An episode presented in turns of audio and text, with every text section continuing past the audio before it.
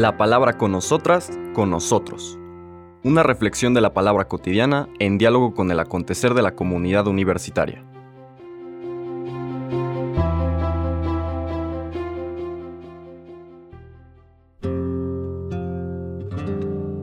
Hola, buenos días, bienvenidas, bienvenidos a la palabra con nosotras, con nosotros. Retomamos nuestros envíos cotidianos del Evangelio comentado. Y qué significativo que retomamos esta, este podcast el día 31 de julio, día de San Ignacio de Loyola. Un saludo en particular a todas las personas que compartimos esta espiritualidad ignaciana que como parte de la Iglesia reconocemos que el Espíritu dona para servicio de toda la comunidad cristiana. Sabemos que San Ignacio en su vida descubrió a un Dios que no era un concepto, una idea, un referente meramente mental, sino una presencia y una presencia comunicativa.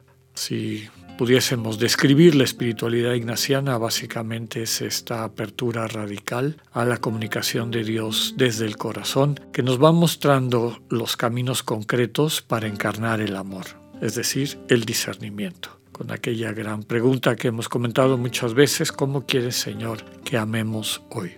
San Ignacio fue consciente que para alcanzar este nivel de vinculación con Dios era fundamental el ordenar el afecto, como él decía. Los ejercicios nacieron para eso, para ordenar el afecto. Como nuestra inclinación, aquello por lo que sentimos atracción, lo que nos parece que es un bien, para nosotros no necesariamente es real. Esa percepción de atractivo que se presenta a nuestra conciencia y necesitamos un proceso para aprender a distinguir los verdaderos amores de las falsificaciones que la propia historia y el contexto nos proponen.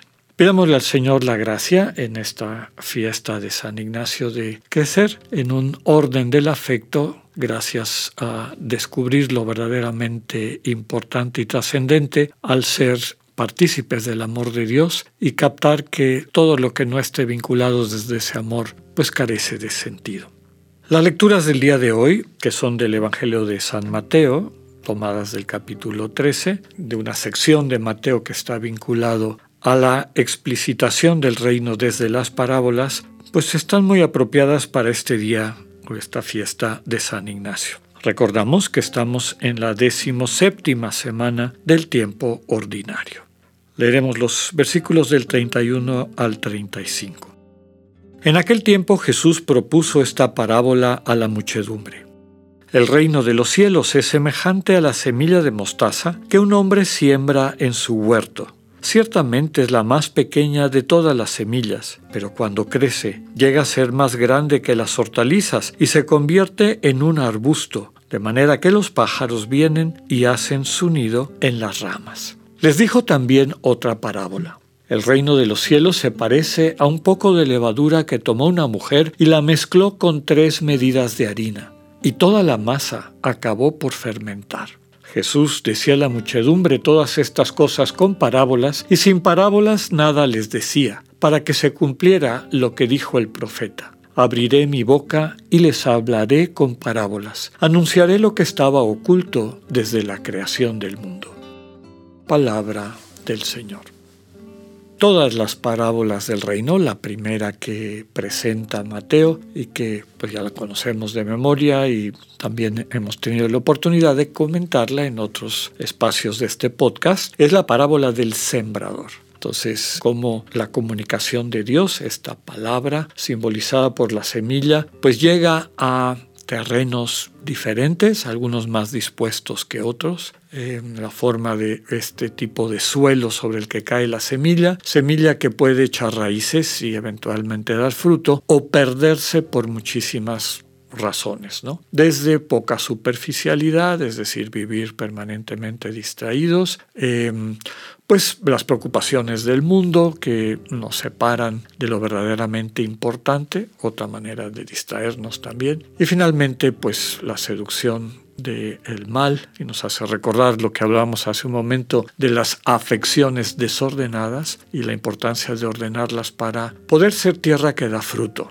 Esa es la primera parábola, la del el sembrador. Luego viene una segunda parábola que tampoco eh, vamos a comentar en esta ocasión, pero que la conocemos, la parábola del trigo y la cizaña. Están vinculadas, desde luego, una con la otra. Y lo que quiere subrayar es que el proyecto de Dios convive de alguna manera con un proyecto que no es de Dios. Más adelante, eso sí nos va a tocar meditarlo el día de hoy, está la explicación de la parábola del trigo y la cizaña. Pero básicamente lo que está diciendo es esto. Por un lado, la dificultad de poder distinguir una de la otra, porque se parecen mucho. El trigo y la cizaña cuando nacen son casi idénticos. De hecho, casi hasta cuando están espigando se parecen. Es cuando llena el grano el trigo donde podemos finalmente captar qué es trigo y qué es cizaña. Pero eso lo comentaremos después. El mensaje fundamental es esta convivencia del proyecto del bien, el proyecto de Dios, que va creciendo y dará fruto con este otro proyecto o antiproyecto que lo que quiere es acabar con el fruto que Dios da. Y finalmente llegamos a estas dos parábolas, la de la semilla de mostaza, que queda suficientemente claro al subrayar el propio texto, que es una semilla muy pequeñita. A Dios le basta algo pequeñito. El reino empieza así. Recordemos que cuando hablamos de reino no estamos hablando de una abstracción. El reino, la soberanía, la centralidad de Dios en la vida de una persona, a eso hace referencia el término del reino, es un proceso de relación, de cercanía, de intimidad, como hemos comentado también, de enamoramiento mutuo. Bueno, Dios vive enamorado de todas sus criaturas, de todos sus hijos e hijas. El problema es que nosotros no hemos caído en la cuenta de eso y no nos hemos dejado enamorar para ir creciendo en reciprocidad en esta relación cercana de referencia permanente que describe ese término de el reino. Empieza pequeñito esta relación con Dios, pero conforme vamos alimentándola conforme vamos comprometiéndonos en ese camino, pues esta semillita se convierte en un arbusto, en algo grande, tan grande que sirve de refugio. Aquí las aves pues son símbolos de todos nuestros hermanos y hermanas, en particular de quienes más necesitan una presencia amorosa. Recordemos que una característica central del cristianismo es la misericordia, tener un corazón abierto para quien se siente miserable. La segunda parábola es esta de la levadura. Subraya o contrasta un poco de levadura y tres medidas de harina. Tres medidas de harina, dicen los estudiosos de la antigüedad y del tipo de medidas que utilizaba en aquella época, que era harina como para alimentar a 100 personas. Diríamos tres costales de harina y un poquito de levadura. Está, está subrayando el evangelista que ese poquito de levadura es capaz de transformar a toda la masa. Un elemento importante no solo es este dinamismo que puede transformar al mundo y focalizar en nuestra contribución, aunque parezca pequeñita, desde la confianza de que el Espíritu está dinamizando eso, que terminará por llevar a la historia en la dirección del proyecto de Dios, pero también la importancia de estar mezclados en ese mundo. ¿no? Somos un puñado, una, un poquito de levadura, como dice el texto, pero para hacer nuestro trabajo tenemos que estar mezclados en el mundo, mezclados con el mundo. Desde el inicio nuestra fe así nació, para dar y llevar la buena noticia al mundo que la necesita. Que podamos vivir a la altura de esta vocación de esperanza. Que tengan un buen día, Dios con ustedes.